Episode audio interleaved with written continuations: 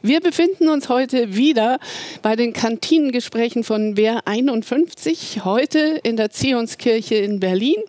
Und zu Gast haben wir heute Claudia Danschke. Hallo. Hallo.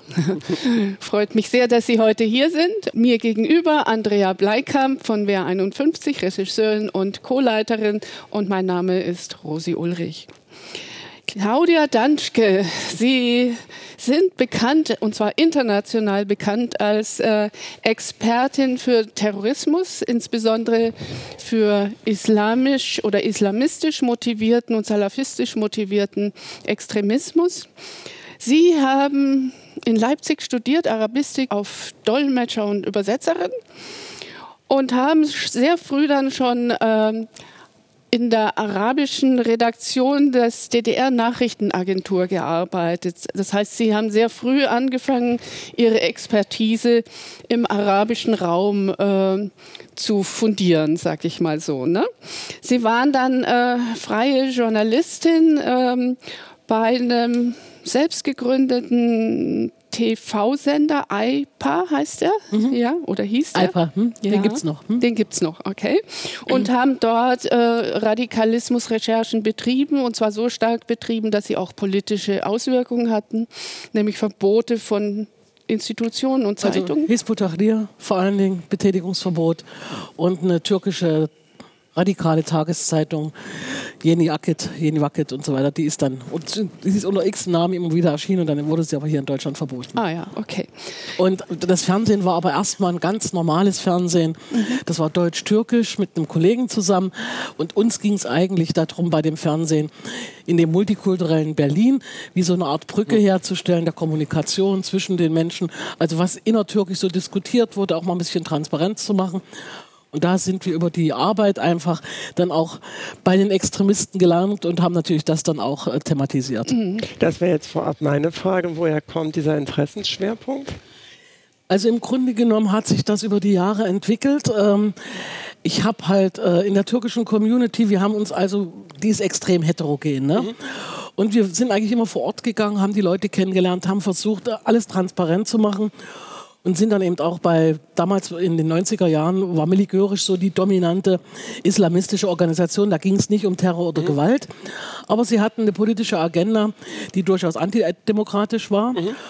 Und wir waren viel bei denen ihren Veranstaltungen und da habe ich äh, immer so Déjà-vu-Erlebnisse gehabt zu meiner DDR-Zeit. Ah, okay. So dieses gleichgeschaltete, diese Art von, von Indoktrination, von Unfreiheit und, äh, und das hat mich dann irgendwo auch interessiert und beschäftigt, weil immerhin waren leben die ja jetzt in einer offenen, freien Gesellschaft ne? und mhm. ziehen sich aber selber in ein System zurück, was durchaus äh, die Menschen gleichschaltet und mhm. Unfreiheit produziert. Und wir hatten halt gedacht, weil innertürkisch war das alles durchaus bekannt. Und wir haben darüber berichtet, dann auch auf Deutsch. Und plötzlich waren wir die Experten, weil das war auf Deutsch überhaupt nicht bekannt. Also es waren im Grunde genommen wie zwei Parallelwelten. Mhm. Und das hat uns natürlich dann auch immer wieder angespornt, ein bisschen mhm. Transparenz herzustellen. Wir wollten eine kritische Diskussion herstellen. Mhm. Und so kam das eigentlich über die Zeit. Also das war nie geplant, sondern äh, das ist einfach durch die Arbeit mhm. und den, den Kontakt passiert. Und dann habe ich immer mehr von diesen radikalen Gruppen kennengelernt. Eben dann Ende der 90er Jahre auch sehr intensiv Hizbut Tahrir, die also wesentlich radikaler ist, nochmal eine Kalifatsstaatspartei, die also durchaus auch ein Kalifat errichten wollen. Allerdings nicht in Deutschland, erstmal in der islamischen Welt, aber perspektivisch natürlich dann doch in der ganzen Welt und dazu auch bereit sind, Gewalt einzusetzen, in der islamischen Welt zunächst. Ne? Mhm. Und hier das als äh, Rekrutierungs- und Missionierungsraum gesehen haben. Und da ich einfach äh, ich meine, wir sind hier in der Erziehungskirche. Das ist für mich als Ex-DDR-Bürger natürlich ein ganz, ganz besonderer Ort, mhm.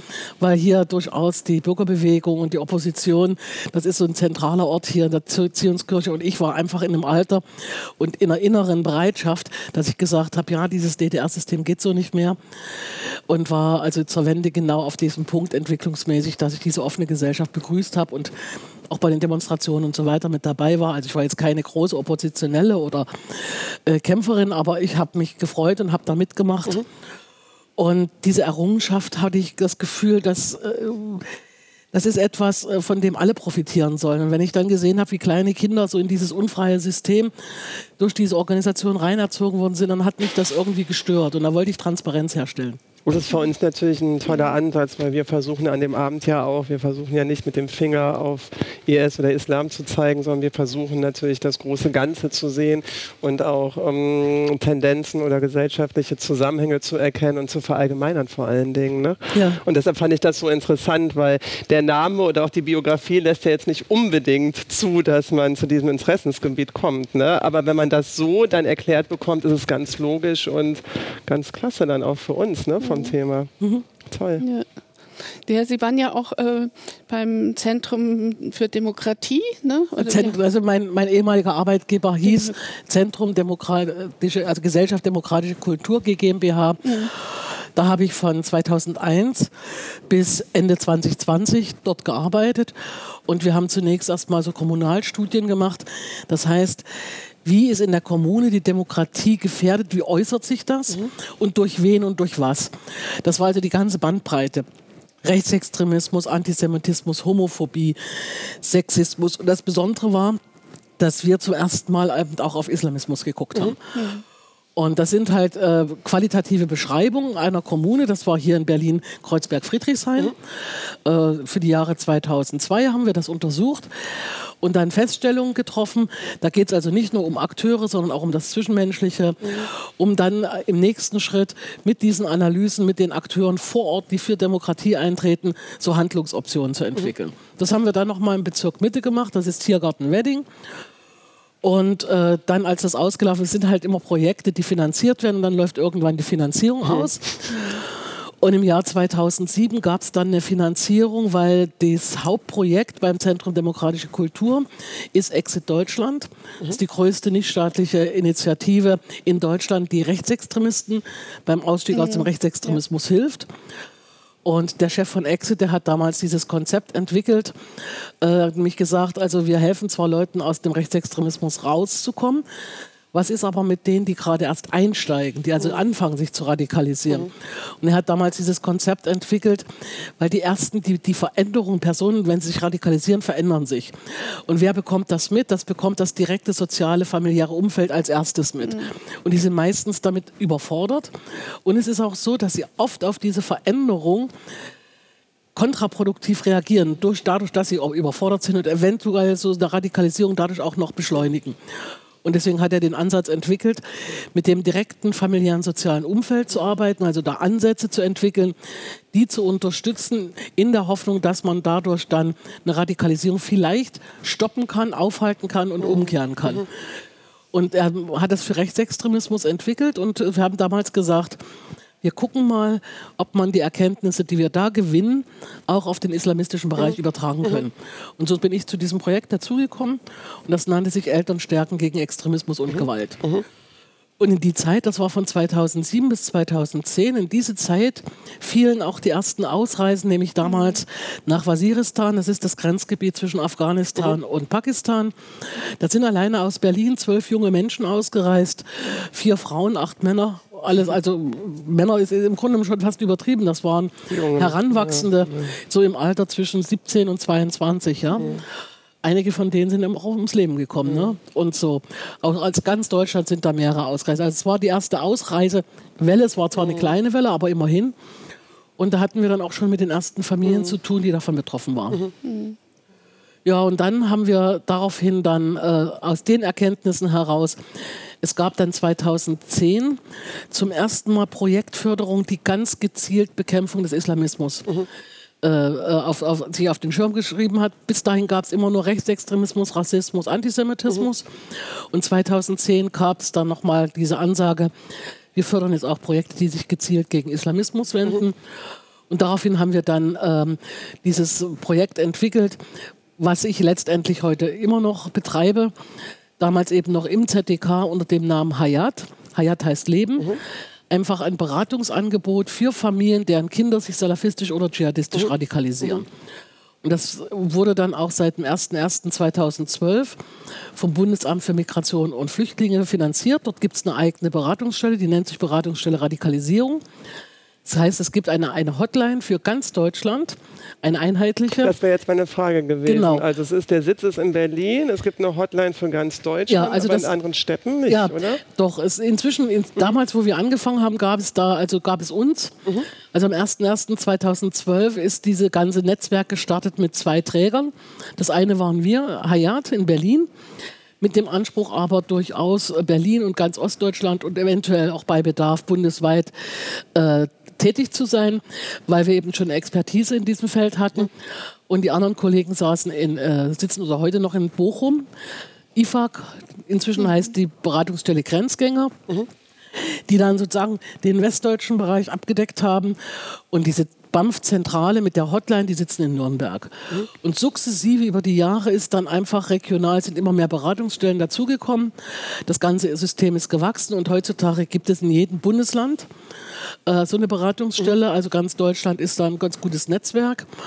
Und ähm, wir, das ganze Team von Hayat hat sich dann Ende 2020 entschlossen, eigenständig weiterzumachen. Wir haben uns also gelöst von dem Träger und seit 01.01.2021 sind wir jetzt ähm, in dieser Tätigkeit finanziert vom BAMF tätig unter dem Label Grüner Vogel e e.V. Genau, das wäre jetzt die nächste Frage gewesen. Da haben Sie Grüner Vogel e.V.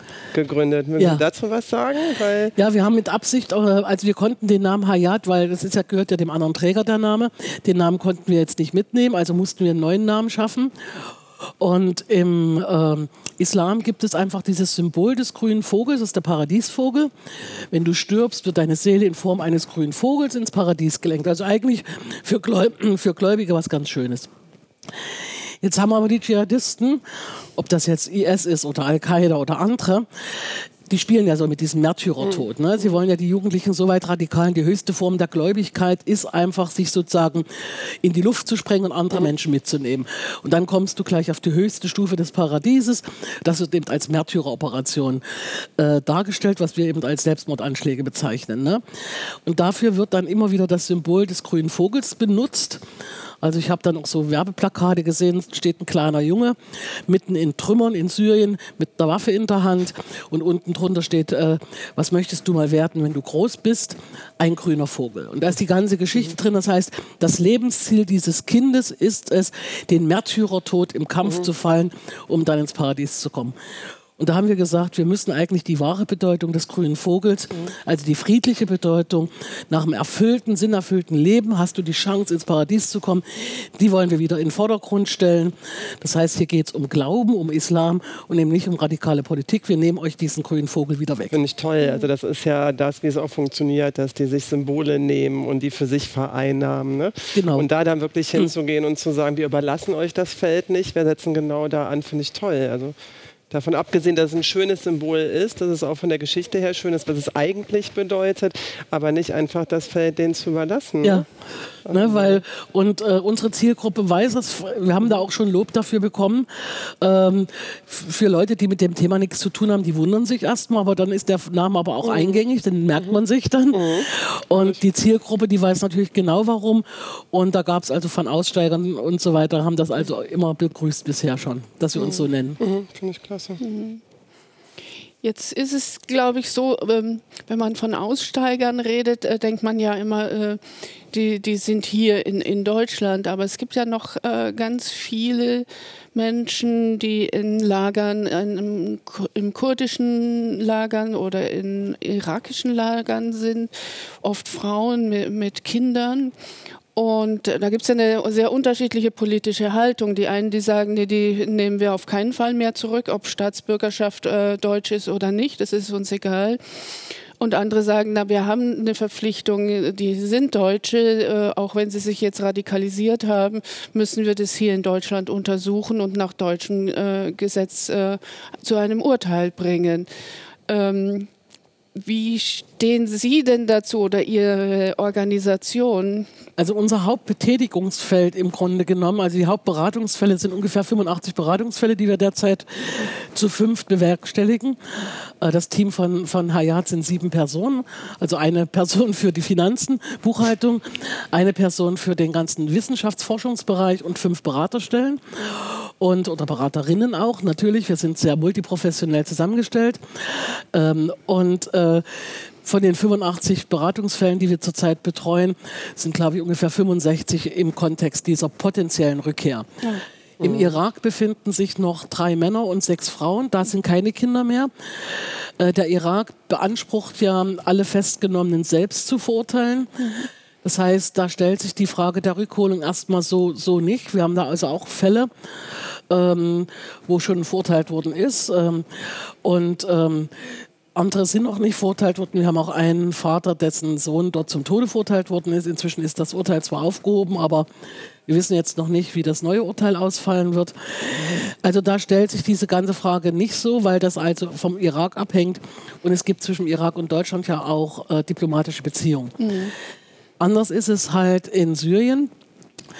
Deutschland hat keine diplomatischen Beziehungen zu Syrien mehr ne, äh, seit dem Krieg.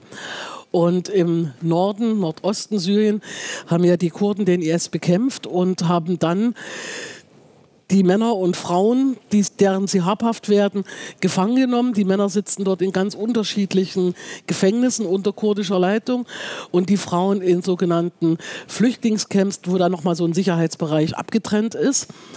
Sind ja bekannt inzwischen die Namen Al-Hol und Camp Roche. Von den Deutschen sitzt so gut wie keiner mehr in Al-Hol. Die sind inzwischen alle äh, in die anderen beiden Lager Camp Roche. Und dann gibt es noch so ein Annex bei Camp Roche verlagert worden. Es sind ähm, schätzungsweise noch äh, etwa so zwischen 40 und 50 deutsche Frauen und für knapp 40 Männer. Und also wir reden quasi wirklich über eine überschaubare Zahl. Ich meine, wir sind ein Land mit das 80 keine Millionen. Das sind, das sind die, die, man, die in diesen Lagern festgehalten mhm. werden. Also wir wissen von knapp 300 mhm. Ausgereisten nicht, wo sie sind. Ja, das so, also das heißt, das kann sein, dass einige von denen tot sind, was wir nie erfahren werden. Mhm. Äh, es kann äh, sein, dass einige sind dann rübergegangen nach Idlib. In Idlib mhm. gibt es durchaus noch, äh, noch eine Menge von den aus Deutschland ausgereisten, die also nie beim IS waren, sondern gleich zu diesen Al-Qaida-nahen Gruppen mhm. gegangen sind. Da sind auch einige wahrscheinlich hin. Andere sind verstreut in Syrien. Wir haben einige, die an der Grenze Syrien-Türkei Leben eigentlich in die Türkei wollten und von dort nach Deutschland und das klappte dann nicht und so weiter und da jetzt irgendwie festhängen. Aber es gibt doch eine deutsche, fast eine deutsche Kolonie von ehemaligen IS-Leuten in der Türkei. Also es verstreut sich so. Ne? Mhm. Ich denke, wir werden von einigen wahrscheinlich nie wirklich erfahren, wo sie sind. Mhm. Aber diese knapp 100 mit Irak jetzt zusammengezählte 100 Deutschen, da geht es wirklich darum, dass sie nach Deutschland kommen wollen, ähm, wenn Deutschland sie denn nimmt. Und da wird natürlich jetzt auch noch unterschieden, nach Staatsbürgerschaft.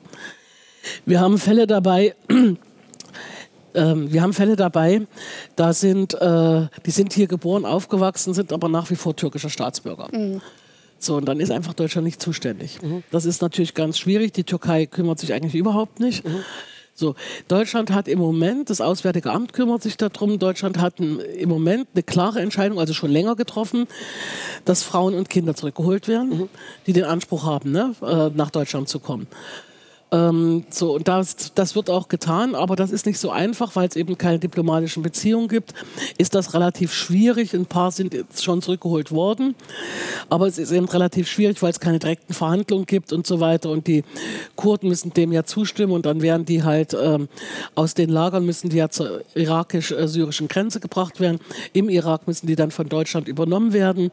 Das geht aber nur mit Zubilligung von Bagdad. Also das ist logistisch kein einfaches System. Ähm, aber zumindest ähm, wird daran gearbeitet. Ich habe aber Fälle, die sitzen jetzt seit vier Jahren im Camp Roche. Wahnsinn. Und wenn so eine Frau, die ausgereist ist beim IS war, die war vielleicht zwei, zweieinhalb Jahre beim IS und jetzt vier Jahre im Lager.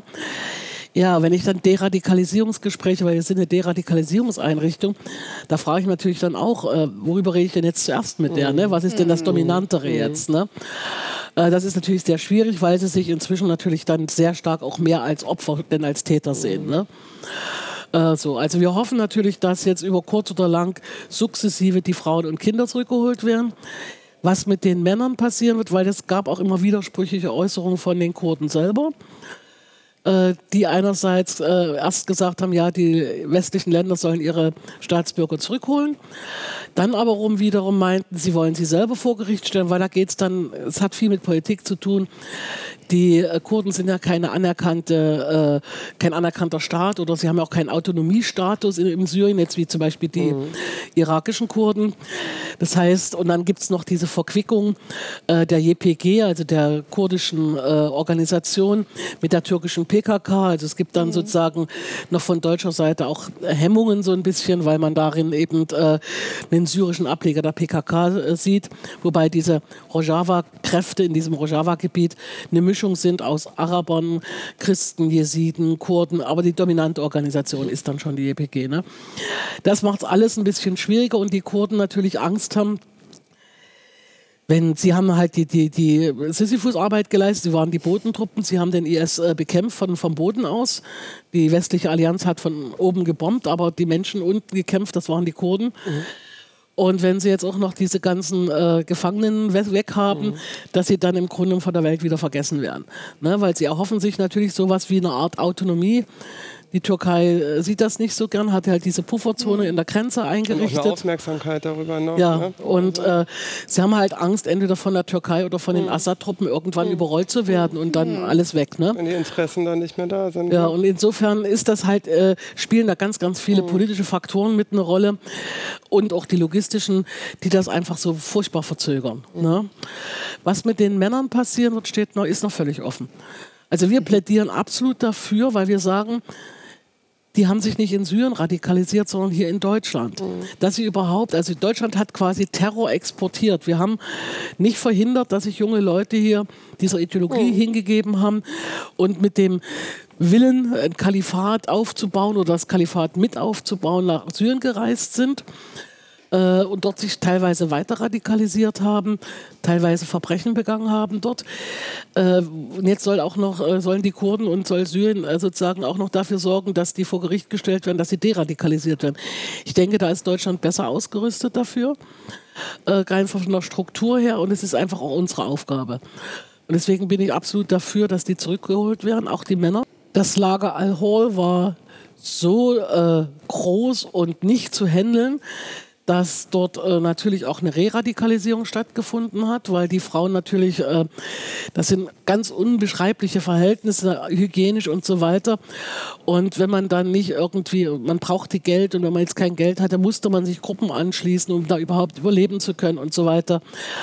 Und da gab es also ein sehr starkes Regime noch von wirklich Hardcore-IS-Frauen. Es ist ja ein sehr internationales Lager, ne? da sind ja 10.000 westliche. Weil das habe ich mich eben gefragt. Ich habe mich eben gefragt, wie Sie da unterscheiden oder ob es da einen, einen unterschiedlichen Umgang gibt, weil es wird ja ähm, Frauen, Kinder, Männer geben, die zurückkehren, geläutert, sage ja. ich jetzt mal, und sie als Beratungsstelle aufsuchen um das Erlebte zu verarbeiten, um wieder in die Gesellschaft eingegliedert zu werden, wie auch immer. Aber es wird ja auch Rückkehrer geben, die an diesem Punkt noch gar nicht sind. Nee. Mhm. Und dadurch, dass wir, äh, also vielleicht wichtig auch, wir gehen nicht auf Familien zu. Also wenn jetzt zum Beispiel meinetwegen die Sicherheitsbehörden, die haben ja vieles im Blick und wenn die uns jetzt anrufen würden und sagen, also wir kennen da eine Familie, mhm. der Sohn radikalisiert sich sehr stark oder ist vielleicht ausgereist nach Syrien schon und die Familie ist überfordert, die braucht Hilfe, würden sich da mal hinwenden. Dann geben wir sämtliche Kontaktdaten und sagen, die Familie, geben Sie bitte der Familie alle Kontaktdaten von uns, aber den ersten Schritt sollen die Betroffenen machen. Die sollen sich bei uns ja. melden. Es gibt andere Beratungsstellen, die gehen damit anders um, mhm. das ist völlig legitim. Und bei uns haben sich eben sehr viele Familien gemeldet, sodass wir im Grunde genommen in vielen Fällen schon diesen Lebensweg schon die ganze Zeit begleiten. Mhm. Also das heißt, wir wissen teilweise, was die während der ganzen IS-Zeit gemacht haben und so weiter. Im großen Teil, zum großen Teil inzwischen haben die Familien das ihren Söhnen oder den Söhnen nicht, die, den Söhnen ist kein Kontakt, mhm. aber ihren Töchtern erzählt. Und immer mehr Frauen aus den Lagern haben sich selber bei uns gemeldet. Okay.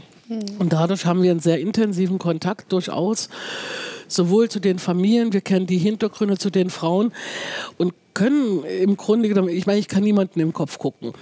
Und äh, die Person steht ja nicht vor mir, sondern die sitzt da irgendwo im Lager. Aber der Kontakt ist teilweise so intensiv, dass wir zumindest, was jetzt die Motivation betrifft und die aktuelle Einstellungshaltung, ähm, weil über so einen langen Zeitraum kann man das jetzt auch nicht vorspielen. Und es sind auch, wir haben einfach auch Vergleichsmöglichkeiten, da das so viele sind, dass wir schon, glaube ich, ganz gut einschätzen können, bei wem äh, einfach jemand, der eigentlich gar nicht richtig nach Deutschland will, mhm. wo so die Ideologie noch sehr äh, verhaftet ist, wo aber ja besser nach Deutschland als hier zu mhm. verrecken, ne, mhm. sozusagen.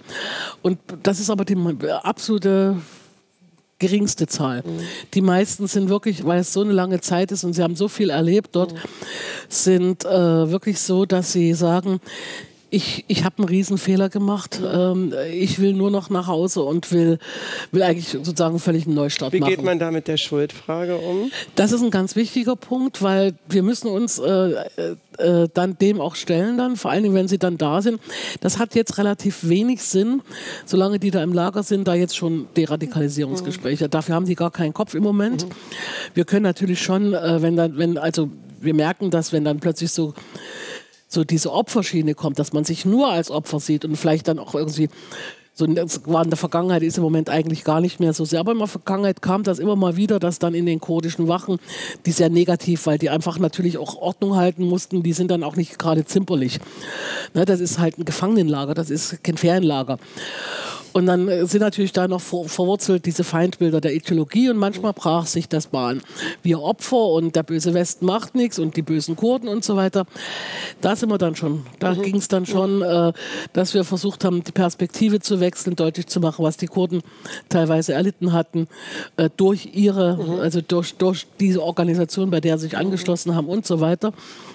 Äh, und das hat, das konnten wir. Also wir haben jetzt inzwischen so eine Vertrauensbasis, dass wir durchaus äh, auch riskieren können, mal mhm. Tacheles zu reden, äh, ohne jetzt Gefahr laufen zu müssen, dass der Kontakt dann abbricht. Ne? Also was ich mir auch vorstellen kann, auch im privaten Haushalt, ne? also dieses Nicht-Reagieren, Nicht-Einschreiten, ein System zu unterstützen, damit macht man sich ja auch schon mitschuldig. Ne? Und das ist, das ist mhm. noch, das ist eine große Aufgabe, weil natürlich viele Frauen sind dahin, vielleicht mit so einer inneren Überzeugung, ich kann Geschichte schreiben, ich bin beim mhm. großen Projekt mit dabei, ich kann mich da vielleicht auch selbst verwirklichen. Und in der Realität war es dann so, dass die wenigsten das wirklich konnten. Die meisten haben dann doch wirklich zu Hause gesessen, Kinder bekommen.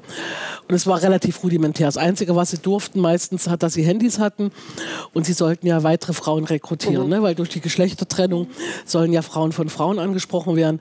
Und da haben sie sich natürlich dann auch teilweise mhm. engagiert. Manche vielleicht auch bloß um, um, haben sogar eine zweite oder dritte Frau für einen eigenen Mann versucht das zu rekrutieren. Hat, ja, genau. ja. Ne? Manchmal einfach ähm, aus dem Grund, weil sie eigentlich den Mann doch nicht lieben. Und dann hat er halt mehr Beschäftigung, dann haben sie ein bisschen mehr Ruhe oh. vor dem. Oder weil sie sich einsam gefühlt haben und jemand vertraut. Das waren ganz unterschiedliche Motive. Manche waren auch sehr überzeugt. Und ähm, so, und wenn man dann jetzt mit ihnen redet, ja, ich habe ja nur zu Hause gesessen, ich habe ja nur gekocht, ich habe ja nichts getan. Oh. Das ist ganz stark da. Das ist ganz stark da. Es ist auch aufgesetzt letztendlich, weil am Anfang sah es gar nicht so aus, als ob sie überhaupt noch eine Chance haben, nach Deutschland zu kommen, als ob sie geholt mhm. werden. Und da war so diese, äh, diese Motivation ganz stark da, der Bevölkerung hier zu erklären, ich bin nicht gefährlich holt mich mhm. doch zurück. Ich bin nicht gefährlich, denn ich habe ja gar nichts getan. Mhm. Ne? Ich habe es nur akzeptiert. Ja, und äh, wir haben jetzt auch schon einigen gesagt, es kommt, äh, auch wenn das stimmen mag in dem einen oder anderen Fall, es kommt einfach nicht glaubwürdig rüber. Ne? Aber sie hat natürlich dann furchtbare Angst, äh, dann wäre ich ja nie geholt. Wenn ich jetzt auch noch sage, was ich eigentlich da getan ja. habe ja, und so weiter, dann wäre ich gar nicht. Also die waren in so einer Zwickmühle drin. Und jetzt müssen wir halt gucken, bei wem hat sich das dann dieses, dieses erstmal, diese Legende, die sie dann gesponnen haben, in der Hoffnung rauszukommen, bei wem hat sich diese Legende sozusagen zementiert? Mhm. Und bei wem ist durchaus noch ein, ein Punkt da, wo er, wo offen ist, äh, in die eigene Schuld äh, mhm. reinzugehen. Das ist schwierig vor dem Hintergrund, weil alle, die zurückkommen, gegen die laufen Ermittlungsverfahren. Mhm. Und äh, wir haben leider Gottes kein Zeugnisverweigerungsrecht. Das ist ein ganz großes Problem für die Beratungsarbeit. Das heißt, wenn während der Zeit des Ermittlungsverfahrens jetzt wir mit den Frauen richtig in die Tiefe gehen und aufarbeiten, was sie in Syrien getan haben, was sie erlebt haben, könnte es passieren, dass ein Staatsanwalt, falls dann dieses Ermittlungsverfahren in eine Anklage mündet, kann der Staatsanwalt uns äh, als Zeugen vorladen und dann müssten wir das alles ausreden.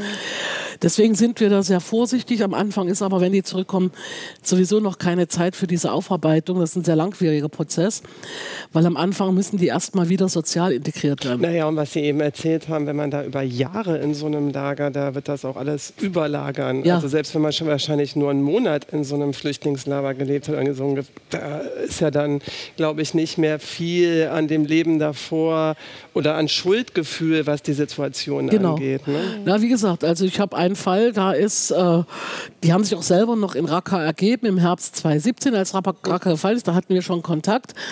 Da haben sie noch versucht, also sie, wollten eben nicht weiterfliehen nach Bachrus mhm. in diese letzte Bastion, sondern haben gesagt, wir haben die Nase voll, wir Schluss, wir wollen uns ergeben und äh, haben das dann auch hingekriegt und so weiter. Ja, aber das sind jetzt fast vier Jahre oder fast genau vier Jahre. Und die waren im Grunde genommen zwei oder zweieinhalb Jahre im, in Syrien. Ne? Das, äh, so, und die, dieser Fall, die haben sich schuldig gemacht. Da gibt es auch einen Haftbefehl und das weiß die Frau auch. Und da bin ich dann gespannt, wie sie jetzt damit umgeht. Das wird nochmal spannend sein, wenn sie zurückkommt. Weil diese, sie hat natürlich das Gefühl, und das kommt bei vielen, die gerade jetzt schon drei, vier Jahre dort sind, ich habe mich schuldig gemacht, aber ich habe mein, hab meine Strafe eigentlich schon meine Buße wahrscheinlich, ja. oder? Also das ja. kann und ich das, mir vorstellen. Äh, ich, ich habe dafür gebüßt. Genau, ja, kann ich so. mir vorstellen. Äh, und das ist halt nochmal das Schwierige, weil die Gerichte hier, normalerweise ist es so, wenn ich im Ausland schuldig geworden bin ähm, und im Ausland dann im Gefängnis gewesen bin und dann nach Deutschland komme, dann wird diese Haftzeit dort angerechnet. Also Mhm. Je nachdem, wie die Haftbedingungen sind, teilweise mit 1 mhm. zu 3. Also wer jetzt im Irak im Gefängnis war, äh, dort verurteilt wurde und so weiter, wird das eigentlich fast mit 1 zu 3, weil die Gefängnissituation, die Bedingungen sind ganz anders als in Deutschland. Was ist mit den und das Kindern? trifft, trifft aber hier wahrscheinlich ja. nicht zu, weil die Kurden kein anerkannter Staat ja. sind und auch die Frauen nicht zwecks einer Strafverfolgung festgenommen haben, sondern erstmal nur geparkt haben. So, und das wird dann nochmal spannend sein, wie weit gerichtet dann akzeptieren, dass da vier Jahre in so einem Lager nicht nur strafmildernd anerkannt wird, sondern vielleicht so ein bisschen mehr. Also das wird noch, da wird noch viel auf die Gerichte zukommen. Das Entscheidende, weswegen Deutschland sich auch so engagiert, sind die Kinder. Denn die Kinder sind Opfer und nichts anderes. Ne?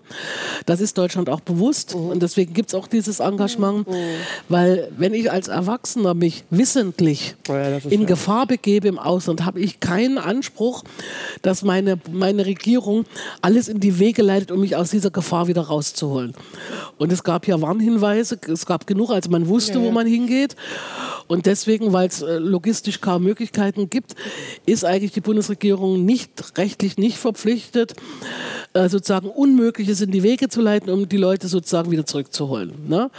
Wenn sie es selber zur, zu irgendeinem Konsulat schaffen, dann ja, dann haben sie sofort das Recht, nach Deutschland zu kommen. Aber Deutschland muss sich jetzt nicht übermäßig engagieren, weil die sich sozusagen selber in Gefahr gebracht haben. Das trifft aber eben nicht auf die Kinder zu. Die Kinder sind ja gegen ihren Willen teilweise, ne, äh, sind dorthin gebracht worden und sind dort geboren. Und die sind einfach Opfer, Opfer sind des Krieges. Sind die dann auch deutsche Staatsbürger? Die sind, wenn die Mutter, wenn, die, wenn ein Elternteil Deutscher ist, äh, deutscher Staatsbürger, sind die Kinder auch deutscher Staatsbürger. Mhm. Deswegen gibt es dann auch noch sehr etwas komplizierte Fälle, wo wir Ehepaare haben, wo die Mutter deutsche Staatsbürgerin ist, der Vater ist türkischer Staatsbürger, aber die gemeinsamen Kinder sind Deutsche und dann hat eigentlich auch der Vater ein Recht, nach Deutschland zu kommen über Familienzusammenführung. Ne? Da muss aber nachgewiesen werden, dass er der leibliche Vater ist mit DNA-Tests, alles sehr, sehr kompliziert. Ne? Aber Deutschland ist also durchaus äh, auch bewusst, dass die Kinder natürlich in dieser Umgebung teilweise ja auch äh, in Al-Hol war es ganz schlimm, weil da eben noch diese radikalen IS-Frauen waren, die natürlich dann auch versucht haben, da eine Infrastruktur herzustellen, also so eine Art kleines Kalifat innerhalb des Lagers, wo dann Kinder indoktriniert werden, ja, weiter erzogen. Da wächst ja dann die nächste Generation ja. ran, je länger man dann die Kinder ja. in diesen Situationen äh, lässt. Wir haben jetzt Kinder, die haben, die kennen nichts, die sind dort geboren, die sind jetzt drei, vier Jahre alt, die kennen nichts anderes als Krieg, Bomben, Schutt, Asche und Zelt. Mhm ein, ein, ein Kind, also kann, das hat mich so ein bisschen sehr beeindruckt, sind einige schon zurückgekommen und eins von den Kindern, was eben auch dort geboren ist, das erste, was sie dann hier gesehen hat, war ein Lichtschalter. Das kannte sie nicht. Mhm. Die konnte, von dem, konnte gar nicht mehr aufhören, den Lichtschalter an und auszumachen. Das zeigt ja so ein bisschen. Ne? Und äh, das wird ja, je länger die dort sind, die Kinder unter diesen Umständen, viele sind krank Viele sind also teilweise auch sehr krank, weil es Mangelernährung und so weiter. Da gibt es Entwicklungsverzögerungen, Verhaltensstörungen. Das wird ja alles nicht besser. Ne? Und deswegen ist Deutschland da schon interessiert dran, die Kinder zurückzuholen. Und man weiß auch, dass die Kinder alleine zurückzuholen, dass den Kindern nicht gut tut. Die einzige Bezugsperson ist einfach da jetzt die Mutter. Und ich denke mal, dass über kurz oder lang eventuell versucht wird, dann alle zu holen. Hm weil wir tun uns sonst keinen Gefallen. Weil irgendwann, weil wie gesagt, sie haben formal das Recht herzukommen. Mhm. Und dann lieber geführt und genau. aufgefangen. Und so schnell wie mhm. möglich und gut organisiert. Mhm. Und hier dann eben, die, und die kommen jetzt ja auch nicht ins Nichts hier zurück, sondern jedes Mal, wenn jemand zurückkommt, haben wir ein riesen äh, äh, Netzwerk vorher, was dann sich schon zusammensetzt, was guckt, wo sollen die Kinder hinkommen, wenn die mhm. Mutter, wenn es dann Haftbefehl kommt mhm. äh, und die Mutter ins Gefängnis kommt, was machen wir mit den Kindern? Gibt es hier vielleicht eine Großmutter noch oder einen Großvater oder Geschwister? Sind die in der Lage, wollen die das? Sind die überhaupt? Welches Jugendamt ist dann zuständig? Also es wird sozusagen alles vorbereitet, sodass die Kinder dann quasi in ein System reinkommen, wo dann diese ganzen Hilfen auch da sind. Also man lässt dann auch nicht die Großeltern alleine damit. Ne? und so. Und also da gibt es Rückkehrkoordinationen, es gibt Jugendämter, die Regelstrukturen, wir als Beratungsstelle, sodass man in jedem Einzelfall guckt, dass diese soziale Reintegration erstmal gut vonstatten geht, weil ich sag mal, das hat mal jemand in so einer Konferenz gesagt und das finde ich ganz gut. Es bringt doch nichts, über meine Schuld zu reden, wenn ich in einer Situation bin, dass ich unter, Brück, unter der Brücke hause und ich weiß, ob ich morgen was zu essen habe. Mhm. Das heißt, ich muss erstmal die aktuellen Lebensbedürfnisse, die muss ich erstmal befriedigen und dann kommt eine gewisse Ruhe und Stabilität rein und dann kann ich äh, aber auch in die anderen Fragen gehen. Ja, und wenn wir eben sozusagen am Anfang da die ganze Zeit mit Behilfe sind, dann baut sich natürlich Vertrauen mhm. auf. Und dann haben wir auch eine ganz gute Chance, ähm, dass wir dann stückweise äh, auch in die härteren Themen mhm. reingehen, weil aufarbeiten muss man es. Viele würden gerne einen Schlussstrich ziehen, sagen, okay, das ist jetzt lange her, das ist vorbei, ich gucke nach vorn aber es kommt nach einer gewissen Zeit kommt hoch. Also man muss es irgendwie aufarbeiten. Ja, und gerade bei Kindern kann ich mir vorstellen, also nicht nur die Kinder, die dort geboren sind und auch das Regime mitgemacht haben, sondern vor allen Dingen auch Kinder, die vielleicht ähm, schon zwei, drei, vier waren und dann. Da haben wir jetzt auch einige, ne? Also die sozusagen als äh, ganz normal hier aufgewachsen sind und mhm. plötzlich mitgenommen worden sind. Also die letztendlich ihre ganze Kindheit. Manche haben da sechs, sieben Jahre Bei dort gelebt. Bewusstsein, ja, ne? Also da genau. reden wir nicht mehr von Kleinkindern, nee, die nicht mitbekommen nee, nee, haben, haben, sondern... Wir haben da jetzt auch schon größere Kinder, ne? Äh, was also sehr dramatisch ist dann, weil da muss, und wir arbeiten dann auch mit Psychologen zusammen, Kinderpsychologen von den Jugendämtern, aber auch für die Erwachsenen braucht man Psychologen. Äh, also das ist doch sehr komplex, sehr mhm. intensiv und das dauert seine Zeit dann auch. Ne? Also auch selbst wenn jetzt keine Strafverfolgung da ist, aber dauert, kann man schon sagen, so zwei, drei, vier Jahre. Was macht man dann auch, wenn die Kinder in die Schule kommen? Zeitweise wurde ja auch mal so ein bisschen das dargestellt, dass die Rückkehrer alle gefährlich sind, also sehr pauschal. Mhm. Ne, und da kommen kleine Monster wieder. Ne? Mhm. Äh, und äh, da ist, das ist verständlich. Das, ich, wenn, wenn ich jetzt in der Schule mein Kind hätte und da käme so ein Kind, wäre ich wahrscheinlich als Eltern auch erstmal verunsichert, wie gehe ich denn damit um? Und deswegen muss man da in jedem Einzelfall viel äh, Geduld haben und gut arbeiten. Bisher haben wir ganz gute Erfahrungen damit gemacht, mhm. aber äh, es sind auch jetzt noch nicht so die vielen Fälle, die zurückgekommen sind. Ne? Es sind noch im Moment immer noch Einzelfälle. Mhm. Und meistens im Kita-Bereich, da ist es noch ein bisschen harmlos, da läuft das alles ganz gut, aber dann Schulbereich oder wenn ich jetzt äh, auch jemand, der dann, die Frauen wollen ja dann auch mal ihr Leben in die Hand nehmen, die wollen arbeiten gehen und so weiter, ne? Kriege ich, also ich sag mal so, wenn ich einen Lebenslauf abschicke und da reinschreibe, ja, und von 2014 bis 17 war ich dann mal kurz im, im, Kalifat vom IS, ja, da kriegt man natürlich, wird man nie eingeladen zum Vorstellungsgespräch, ne? Andererseits, wie, wie intransparent darf man sein? Ne? Äh, vor allen Dingen gerade in Berufen, wo Personenverkehr ist, da mhm. muss der Arbeitgeber das dann schon wissen. Ne? Stellen Sie sich vor, da ist eine Rückkehrerin, die wird vielleicht Kindergärtnerin ne? und keiner weiß davon und dann kriegt das irgendjemand raus. Da ist natürlich kein Vertrauen dann mehr da. Ne? Und wie gesagt, bei den Frauen sind es jetzt noch so Pi mal Daumen knapp über 40. Das ist jetzt auch nicht so eine riesen, Riesenzahl. Ne? Ja, aber wie gesagt, es gibt ein paar Orte, wo durchaus mehr auf einen Schlag kommen, aber die sind dann, also es gibt eine, eine Stadt in Niedersachsen, aber die hat schon sehr gute Erfahrungen und die ist mhm. auch sehr gut aufgestellt, muss ich sagen. Also die machen das ganz, ganz toll, da ist ein gutes Netzwerk mhm. und es läuft eigentlich Wie viel Unterstützung finden Sie oder würden Sie sich mehr wünschen, einen politischen, schnelleren Anpack? Ja, die haben im Grunde genommen die ersten zwei Jahre das erstmal ausgesessen. Also mhm. da hat man gemerkt, da gab es politisch eher eine Bremse. Mhm. Na, und wie gesagt, zu den Männern ist ja bis heute keine Entscheidung getroffen. Da habe ich jetzt eine ganz große Hoffnung auf die nächste Bundesregierung, dass die dann vielleicht so konstituiert ist, äh, dass da, also ich sag mal so, ich gehe davon aus, sollten die Grünen mit in der Regierung sein, dass die da vielleicht Druck machen, weil die eigentlich das Thema immer wieder thematisiert haben, auch mhm. bisher als Opposition und auch gemeint haben, eigentlich sollten die alle so schnell wie möglich zurückgeholt werden. Es gab durchaus Punkte, wo die USA Hilfe angeboten hatten, weil die USA steht ja schon lange auf dem Standpunkt, äh, auch unter Trump, mhm.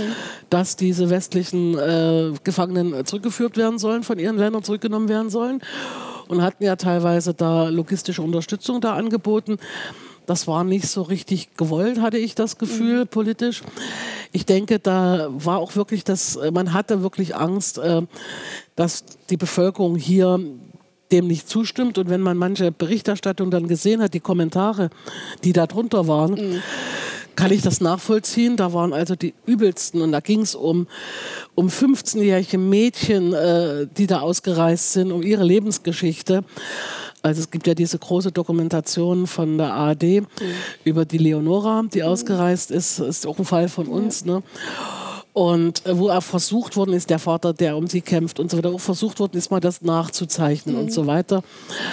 Und trotzdem gibt es da Kommentare unter diesem Beitrag, wenn man das dann liest, wo man denkt, um Gottes Willen, da ist überhaupt keine Menschlichkeit mehr da. Ne? Und ich glaube, da gab es viele, viele Befürchtungen, dass die Bevölkerung, ähnlich wie vielleicht damals bei den Flüchtlingen, äh, dass da inzwischen sozusagen politisches ähm, Kapital draus geschlagen wird äh, und dass gegen die Regierung, gegen die Handeln gewandt wird. Ich glaube, das ist jetzt so ein bisschen überwunden. Und am Anfang war einfach auch so diese große Angst, wen holen wir da zurück? Sind die noch voll dieser Ideologie? Es war sehr viel, wenig Wissen da am Anfang, weil es war sehr, sehr schwierig, auch an Beweise zu kommen für die Sicherheitsbehörden.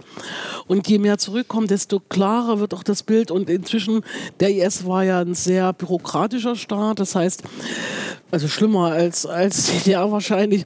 Also es gibt sehr vieles, äh, wo man auch die innere Struktur nachvollziehen kann. Das heißt, das Wissen heute über den IS, über die innere Struktur und über die einzelnen Akteure auch aus Deutschland, was die wo wie gemacht haben, ist heute viel, viel größer als damals. Und es ist in der Zwischenzeit einfach auf der ganzen Welt viel mehr passiert, durch genau. den IS ausgelöst, wo klar ja. war, das ist kein Problem, sondern es ist ein Problem, was wir alle haben. Ne? Das denke ich ist auch mhm. schon die ganze Zeit, aber mhm. am Anfang hatte man gegen die Frauen gar nichts in der Hand, mhm. äh, sondern äh, da war auch die Angst, ja, die laufen dann hier und wir haben wirklich salafistisch-dschihadistische Frauennetzwerke nach wie vor in Deutschland, die sich auch um diese gefangenen Frauen bemühen. Äh, also es ist ja nicht so, dass der IS nicht mehr da ist. Als, als, der hat zwar das Kalifat nicht mehr, aber die Ideologie ist schon noch mal ziemlich verbreitet. Und wenn so Frauen zurückkommen und du kein Druckmittel hast, dass sie eben mit dem Jugendamt zusammenarbeiten und so weiter, war eben auch die Angst da, dass die sich dann in diese Schwesternetzwerke begeben und so weiter, mit dem Know-how, das sie mitbringen.